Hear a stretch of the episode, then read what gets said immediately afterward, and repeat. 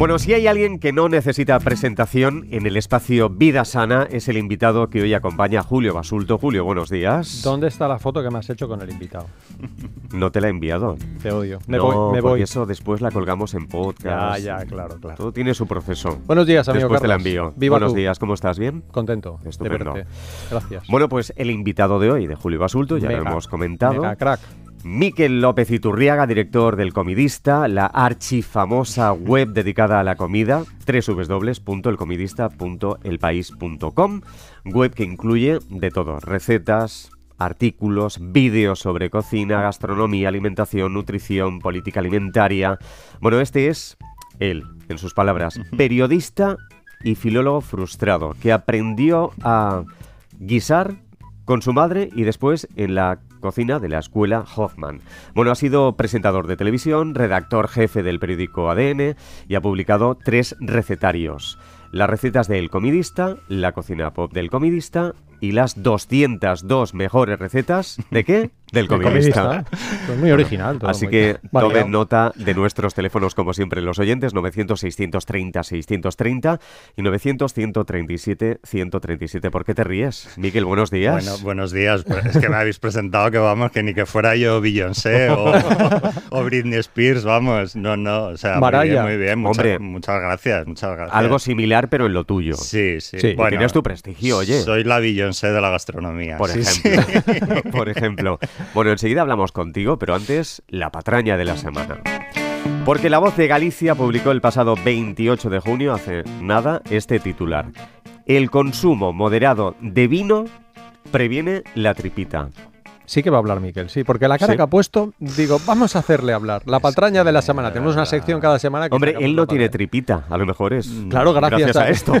Pero de verdad, es que pueden parar todos estos medios de publicar noticias falsas sobre el alcohol. O sea, es que, de verdad, es que no hay semana en la que no tengamos, no circule por redes.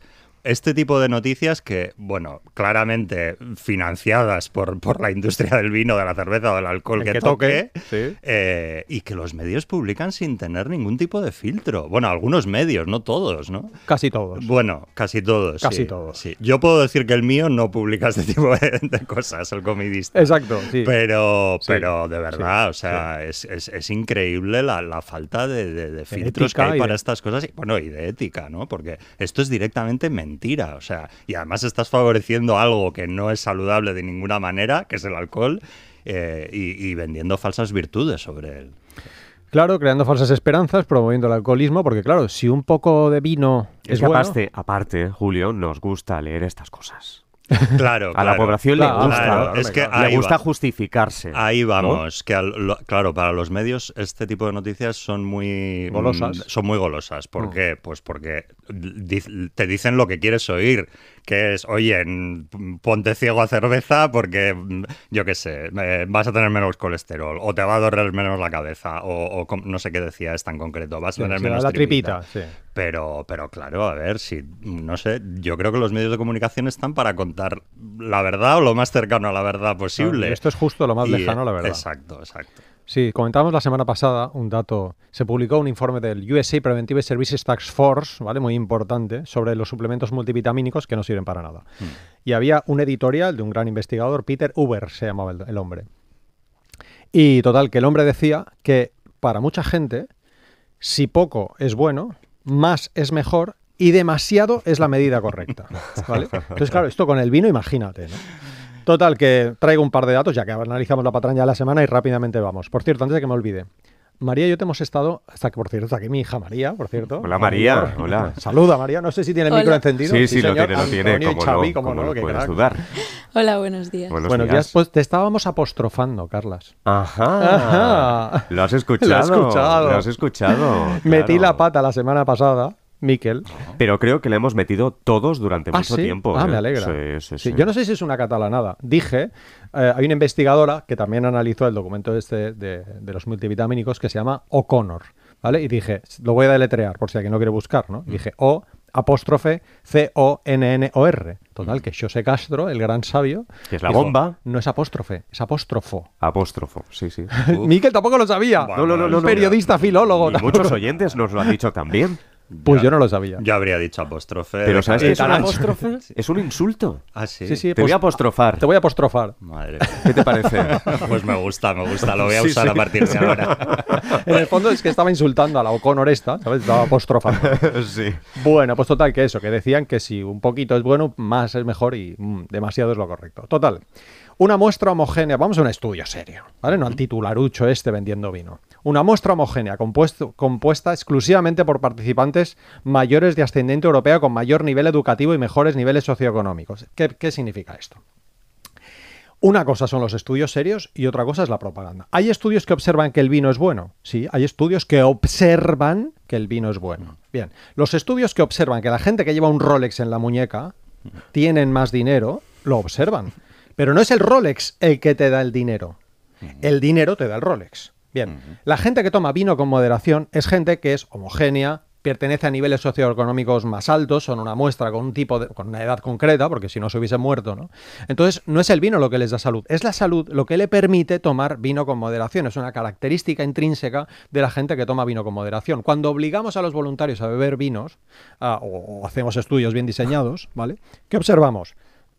pues lo acaba de publicar justo esta semana, que lo he compartido en mis redes sociales, PARC, B-A-R-K, R-K, P-A-R-K, jolín, que me sale, P-A-R-K y colaboradores, ¿vale? En Journal of Envi- Environmental Research and Public Health, abril, dice, incluso pequeñas cantidades de alcohol pueden aumentar el riesgo de obesidad tras ajustar por factores como edad, ejercicio físico, tabaquismo e ingresos. Hay una fuerte asociación, cuanto más alcohol, peor, cuanto menos alcohol, mejor, fin del rollo. Bien.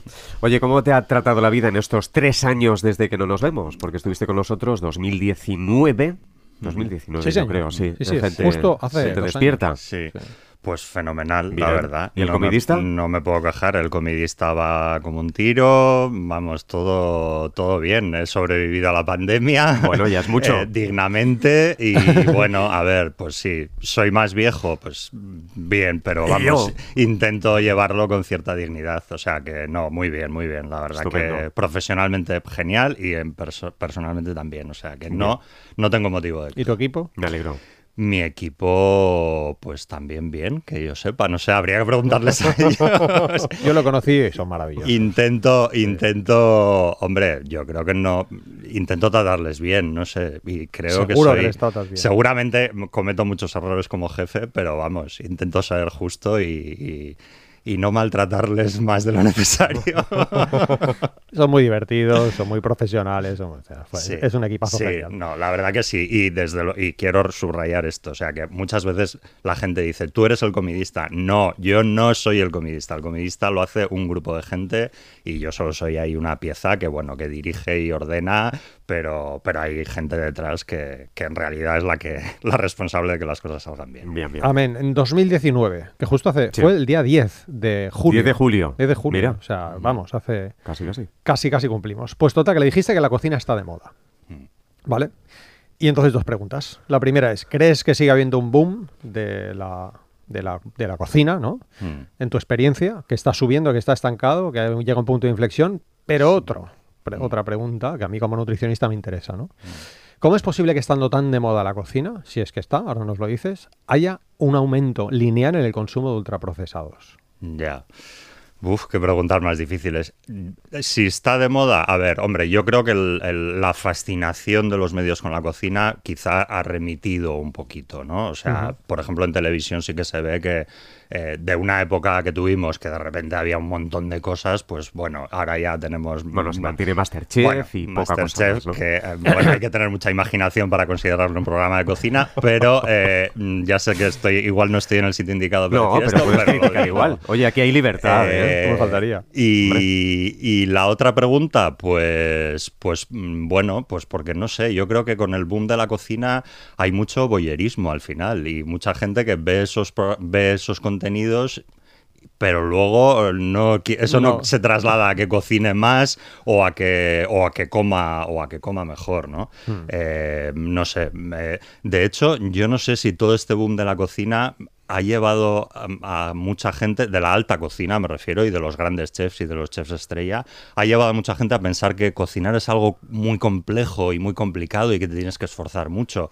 Ves estos concursos de cocina y todo es súper difícil y es un reto y tal.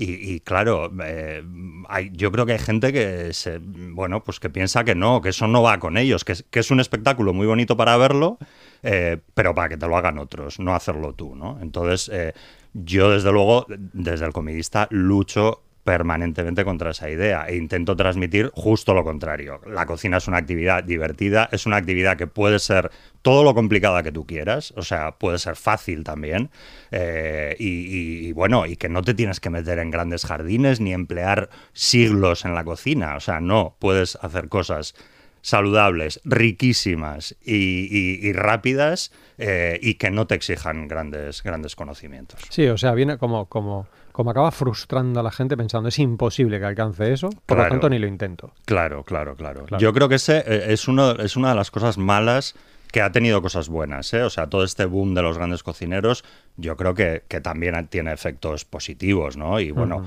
cierta valora- mayor valoración del hecho de comer bien eh, en, en general en la sociedad. Pero también tiene esta parte que no, no es muy positiva, creo. Ya yo. te digo yo que las estadísticas son arrolladoras. O sea, el consumo de productos Sí. basura va en claro aumento. Así Sí. que, Mira, pues justamente vamos a hablar de mierda. Venga. de caca. Pero antes leo esto. Si Ferreras se inventó el pactómetro, nosotros no podíamos ser menos y por eso hemos creado el mierdómetro. Esta herramienta sirve para medir cómo de malo o de bueno es un alimento desde el punto de vista de la salud y nace inspirado en un libro recientemente publicado. Come mierda, no comas mejor, deja de comer peor, de Julio Basulto, por cierto.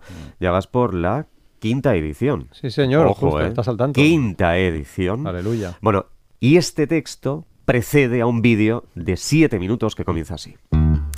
¿Ese yogur con frutas que te sueles comer es sano o es caca? ¿Seguro que esos cereales con B de Nutri-Score no merecen tres truñitos? Si tú también tienes dudas sobre lo que comes, este es tu juego. Bienvenido al mierdómetro de la alimentación. Esta la música es buenísima. El dietista nutricionista Julio Basulto acaba de publicar Come Mierda, un libro en el que explica que no hay que comer mejor, sino dejar de comer peor. Te has quedado a gusto con el título del libro, ¿eh? Me he desquitado. Se ha desquitado, pues casi 800.000 personas, casi 800.000 personas han visto este vídeo. Sí, sí. Miguel. Bueno, a ver, ha sido uno de nuestros grandes exitazos de los últimos dos, tres años. Eh, realmente ha sido impresionante, ¿no? La- la- el, el impacto que ha tenido este vídeo, que bueno, que se nos ocurrió un poco de rebote, porque ¿Sí? eh, sí, eh, como a ti ya te habían hecho una entrevista en el, en el país, Julio, por el libro, pues claro, teníamos que hacer, yo quería hacer algo con, con Julio por este libro. Eh, pero bueno, tenía que ser algo Distinto, distinto, claro. no podía ser una entrevista sin más. Entonces dije, ¿por qué no hacer un mierdómetro?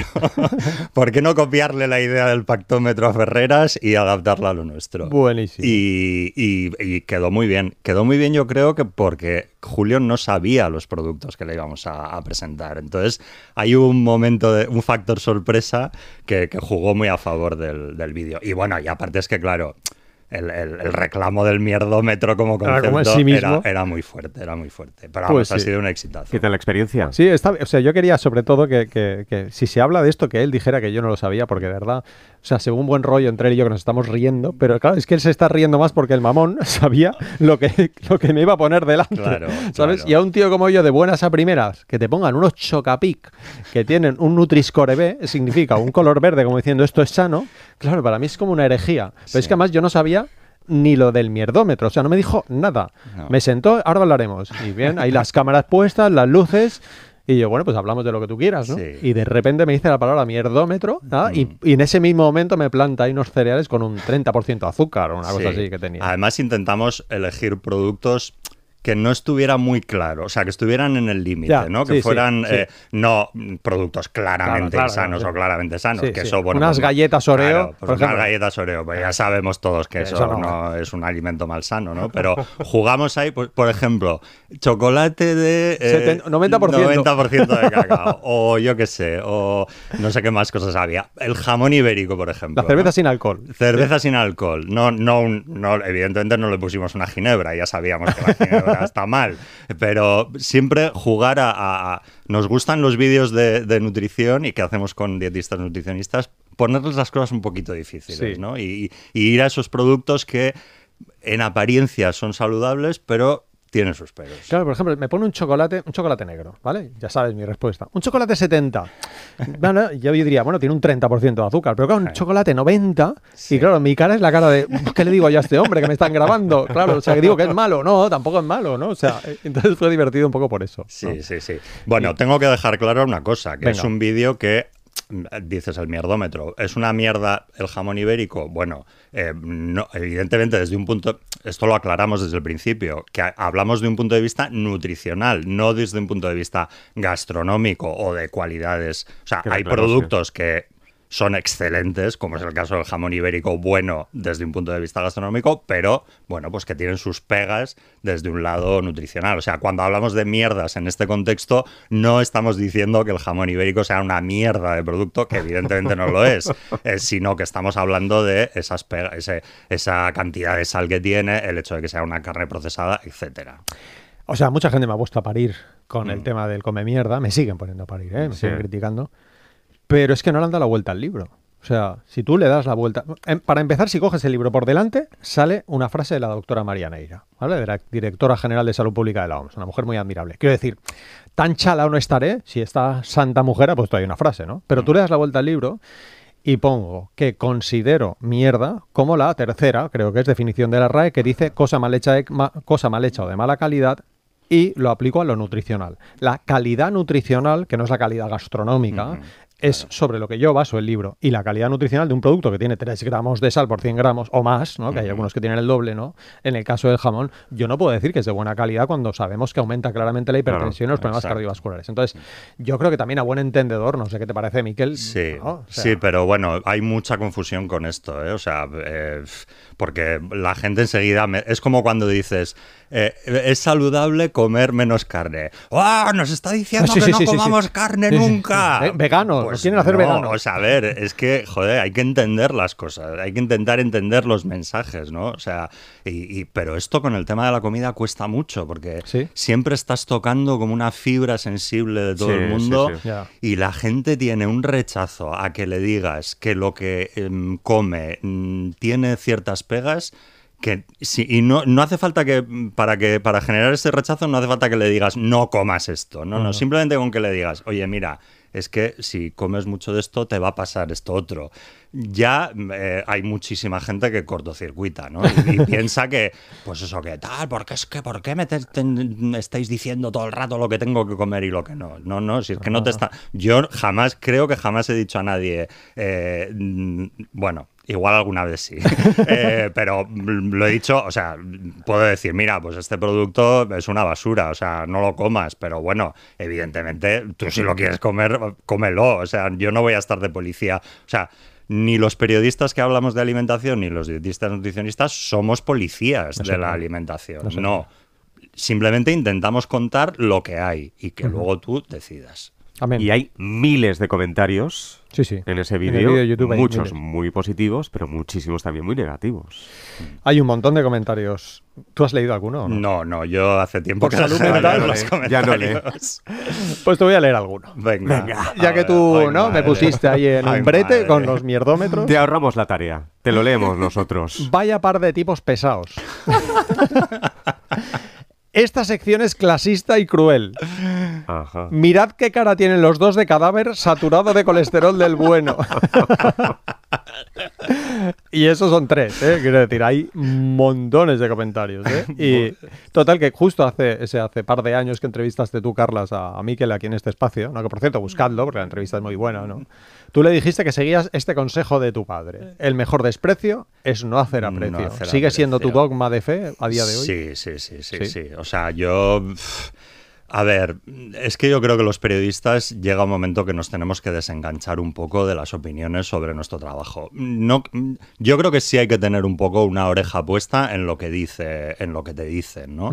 Pero mm, si estás todo el día pe- pendiente de lo que dice la gente en los comentarios, en, en las redes sociales sobre lo que haces, al final puede acabar, puede acabar influyendo para mal en, Sí, en- en lo que haces, ¿no? Y luego aparte, claro, todos tenemos como un sesgo mental que damos mucho más valor al, al o Sí, mucha más sí, importancia sí, al al, negativo comentario negativo Que a 100.000 positivos. que a 100.000 positivos o a toda la gente que no dice nada y que Ah. le parece bien lo que haces, ¿no? Eh, y eso es una cosa que a mí me pasa mucho, ¿no? O sea, yo puedo tener en, en tweets, en artículos que publico, en vídeos, 8.000 comentarios de gente que lo hace bien y hay uno que me dice una cosa de ese tipo Cadáver. y estoy dándole vueltas a la cabeza con que con el comentario malo. Entonces, eh, yo creo que no es bueno estar demasiado pendiente de, de la opinión ajena. O sea, ¿por qué no? Porque, bueno, pues la opinión ajena está muy bien, ok, tú tienes la tuya y yo la mía, pero a mí me importan más, lo que sí me, me afecta e intento estar un poco más atento es la- sobre a las opiniones sobre- de la gente que sabe. Claro. ¿no? Ajá. Y eso y esas son las que realmente a mí yo siempre digo las críticas que más me duelen son las que sé que son verdad y las que la hace la gente que, que- que tiene criterio ¿no? Oye, ¿y la industria alimentaria? ¿Qué ha dicho de todo esto? pues Muy bien, la- no sienta, pues ¿no? qué fenomenal que todo Muy bien. no bueno mm, yo aquí haría una distinción ¿eh? la industria aliment hablamos muchas veces de la industria alimentaria sí, en sí, general y Hay ver, sectores hay- y sectores. Como si fuera un monstruo, Y ¿no? hay gente de la industria alimentaria que hace muy bien las cosas, que hace buenos productos y, y de verdad, hagamos mucho esta salvedad. Luego está la, la mala, la industria de los productos malos, de los ultraprocesados. Pues claro, pues no, no le sientan bien estas cosas, ¿no? Entonces, eh, bueno, si, es, si tú te metes con una empresa que tiene, yo qué sé, menos de mil empleados, normalmente te llaman a ti para decirte, oye, ¿por qué has publicado esto? Pero- Si tiene más de mil empleados, entonces llaman a tu jefe. Eh, o al director de publicidad de tu medio, o al contacto que tienen en las altas esferas de- del medio en el que estés, para que te den un toquecito y te digan que, oye, que cómo te pasas, ¿no? Eh, y esto, a ver, esto pasa, quiero decir, bueno, no solo pasa en el sector de la alimentación, pasa en pasa, ¿eh? absolutamente todos los sectores, ¿no? Todos, sí. Y en eso, o sea, yo creo que en España estamos muy mal, o sea, hay muy poco respeto por el trabajo de los periodistas, o sea, y, y hay, o sea, mm, no sé, cualquier cualquier gran corporación que tiene, o sea, que, que sale una información sobre ella que es negativa, o sea, tienen el, el tic ya incorporado de llamadita y, y para que te den el toque y te digan que no puede hacer eso, o, o que lo quites o tal. Yo, por suerte, el comidista está en un medio, que es el país, que por ahora mm, respeta lo que hacemos. O sea, y no nos. Y bueno, y de hecho el vídeo ahí sigue. o Sigue, sea, no, no. Pero evidentemente hubo quejas por este, por este vídeo. Porque claro, en el momento en el que tú sacas una marca concreta eh, de una gran eh, multinacional de la alimentación, eh, va a haber alguien de esa gran multinacional que se va a quejar. Eh, pero bueno, mm, ahí estamos. O sea, yo creo que lo- la gente de la prensa tenemos que luchar contra esto y, y plantarnos y decir, no, mira, es que no hemos dicho nada que sea mentira. ¿no? De hecho, y a veces, ¿Qué lo ha ¿sabes qué dicho? pienso, Carlas? Como a él y a mí nos ha pasado. ¿vale? Rápido. ¿Y qué nos toca? Claro, hay que responder, ¿no? Mm. Pero claro, es que ellos tienen más personal y más tiempo que tú, las dos cosas. Ah, eso sí, claro. Entonces, claro, alguien como él y como yo, que estamos saturados de correos. Y más electrónicos, presupuesto. Mm. Y más presupuesto. Y más presupuesto. Exactamente, ¿no?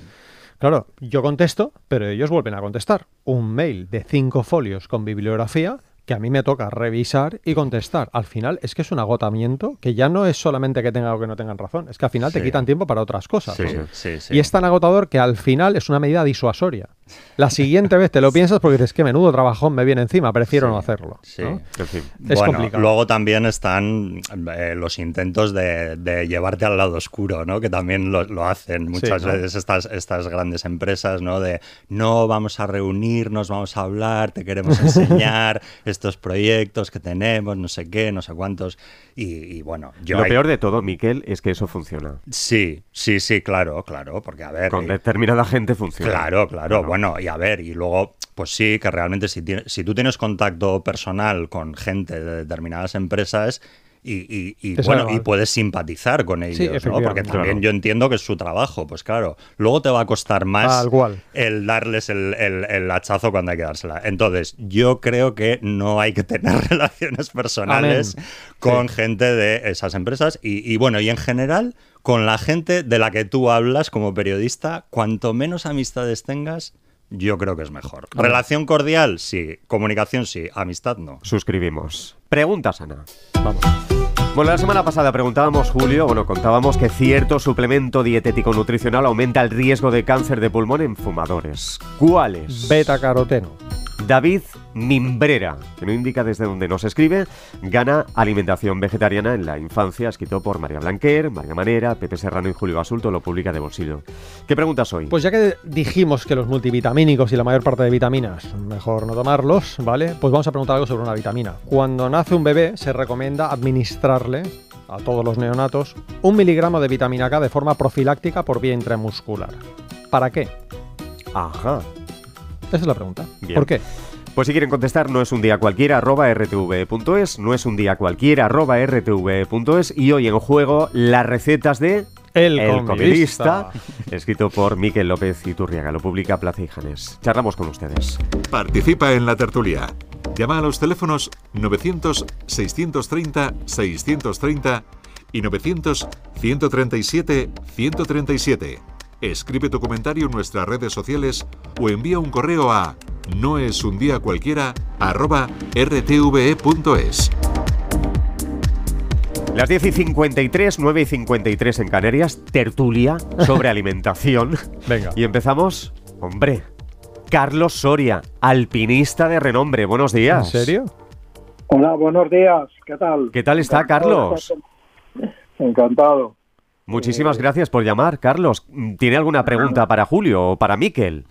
Sí, sí, para Julio tengo alguna pregunta. Os sigo, ya sabéis, siempre, ya he estado alguna vez con él y me encanta todo lo que decís y sobre todo lo que dice Julio sobre alimentación me interesa, aparte de encantarme. Muy bien. Oiga, le voy a decir una cosa. Yo como tenía, como tengo cierta edad, los dientes los tenía regulados, ahora me los han arreglado. Y tomo muchos, tomo muchos frutos secos, pistachos, anacardos mezclados, y tenía miedo porque se me podía romper un diente. Y los hice con el, la Thermomix, esa tal, pues los hacía casi harina. Y un día me pasé de eso y se hizo una masa. Y entonces, no, no, qué bueno esto de la masa, está muy bien. Y entonces le añadí higos y dátiles. Y luego, para que se pusiese un poco, no tan- la masa tan densa, un poco de bebida de soja. Y le quería saber si con eso esto me puede durar bastante. A mí me encanta, lo utilizo para entrenar, lo llevo en una especie de biberones que no son biberones, eh, de unos, unas cositas de goma con tapa para entrenar y me va fantástico, me parece fantástico, me parece una bomba, no sé qué le parece. A ver. Julio, ¿qué le contestamos Primero, soy un gran admirador de Carlos Soria. Le cité en uno de mis libros, por cierto, como un ejemplo a seguir. Así que gracias, Carlos, un gran honor. Y segundo, sí, claro, me parece maravilloso. Y desde luego es mucho más barato y más sano que comprarte una barrita, entre comillas, energética. Y ya que tenemos un gran cocinero, bueno, un gran experto en cocina, más bien, Miguel López, ¿tú qué opinas, doctor? Sí, bueno, no sé, no le veo mayores, No. mayores pegas. No sé, a ver, igual con el tema de la conservación sí que no sé, no sé cuánto líquido le añades, pero me imagino que cuanto más eh, líquido le añades, eh, más bueno, cuidado tienes que tener con no tener eso mucho tiempo La fuera, fuera de la nevera y, o guardarlo demasiados días, ¿no? Pero vamos, yo no, no le veo Sí, ninguna en pega. lo guardo en la, en la nevera. Lo que puedo hacer, en lugar de ponerle bebida de soja de esta, ponerle agua nada más. Es para ponerle un poco menos denso Sí. y que lo pueda meter en este cacharrito que yo lo meto. Y luego, pues si me lo puedo llevar cuando me voy fuera un mes y pico, o como me iré, pues eh, si eso me puede durar así o no. Y también creo que yo que eh, el azúcar que tienen los higos y los dátiles, si algo conserva o no. No lo sé, porque creo que la proporción tiene que ser alta. En todo caso, sí, que es cierto que lleva mucha grasa, también los frutos secos, tal. No, no creo que haya problema. Una cosa es que lo dejemos dos días a temperatura ambiente. En todo caso, lo preguntaremos a Beatriz Robles, Sí, sí. colaboradora Es verdad. del Comidista, que es una experta en tecnología alimentaria y nos lo dirá. La semana que viene lo contestamos. Carlos. Carlos, muchas gracias por la llamada, por la confianza y por escucharnos. Un placer. Venga, un abrazo. un Gracias, abrazo, gracias y hasta la próxima. Adiós. En Lleida, Maribel, buenos días. Hola, bon- hola, buenos días. Adelante, buen día, adelante. Hola, gracias. Mm, bueno, mira, la, la consulta es muy concreta.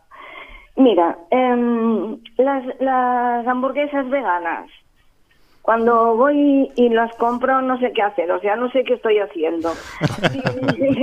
La cojo, la cojo y no sé, es aquí lo que me quiero que...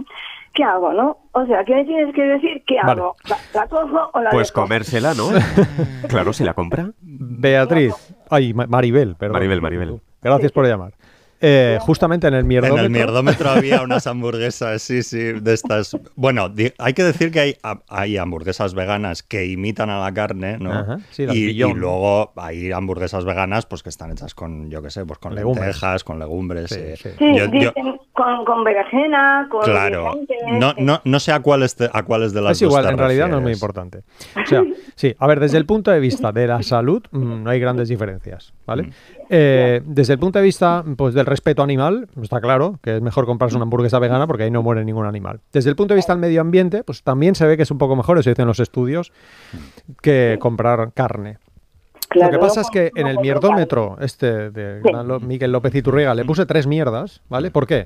Porque mucha gente se compra las hamburguesas veganas pensándose que son sanas, es decir, que dan salud y eso para mí es peligroso. O sea, no es, no es tanto que sean muy muy mal sanas, sino que como la gente cree que son sanas, toma más. Y ahí es donde yo veo el peligro. Sobre todo, Maribel, mira en la etiqueta que no tenga más de un gramo de sal por 100 gramos. Suelen tenerlo. Maribel, muchas gracias por la llamada. Hay, hay una cosa, lo que tienen yo que he notado es que mm, sueltan mucho aceite. Mm, Bien, no pasa nada. Sí. No pasa nada. Estupendo. O sea, ¿qué Maribel. hago? ¿La compro o no la compro? Cómprela, pero no se la compre pensando que eso es lo mismo que comerse una manzana. Esa es la respuesta. Muchas gracias, Maribel. Gracias y buenos días. Última llamada, tenemos poco tiempo. En Bilbao, Maribí, buenos días. Hola, Egunon, buenos días. Buenos Yo muy días. rápida. Rápido. Soy hipertensa, no consumo nada, nada de sal, eh, pero sí pimienta. Ahora me ha llegado la, la idea de que la pimienta también es mala. Simplemente quería saber que si me dijeran que sí o no. Hola Mariby, no, no, no es malsana la pimienta, puede comer toda la que quiera, salvo que tenga una úlcera gástrica. La pimienta no produce úlcera gástrica, ¿eh? No, no es mi Pero caso, ¿eh? si ya, si uno ya tiene, conviene no tomarla. Pero ya que tenemos aquí un experto y- en cocina. Y, y- y controlar, porque si te pasas con la pimienta, las cosas no saben más que a pimienta. O sea que Efectivamente. un poco No, de. pero, un pero po- anima un poco, ¿no? Anima, anima, pero sí. con las especias hay que controlar un poco, que si no solo saben a eso. Bien, entonces, eh, eh, diciendo, no es malo, ¿no? La pimienta. No, no es malo. Yo creo que no. Venga, pues muchas gracias. Maribí, Gracias, gracias por la concisión. Muchísimas gracias. Que están al punto, ¿eh? Venga. Gracias y buenos días. Agur, Pues sí, agur. así al punto nos vamos. Venga, Julio muy bien. Asunto.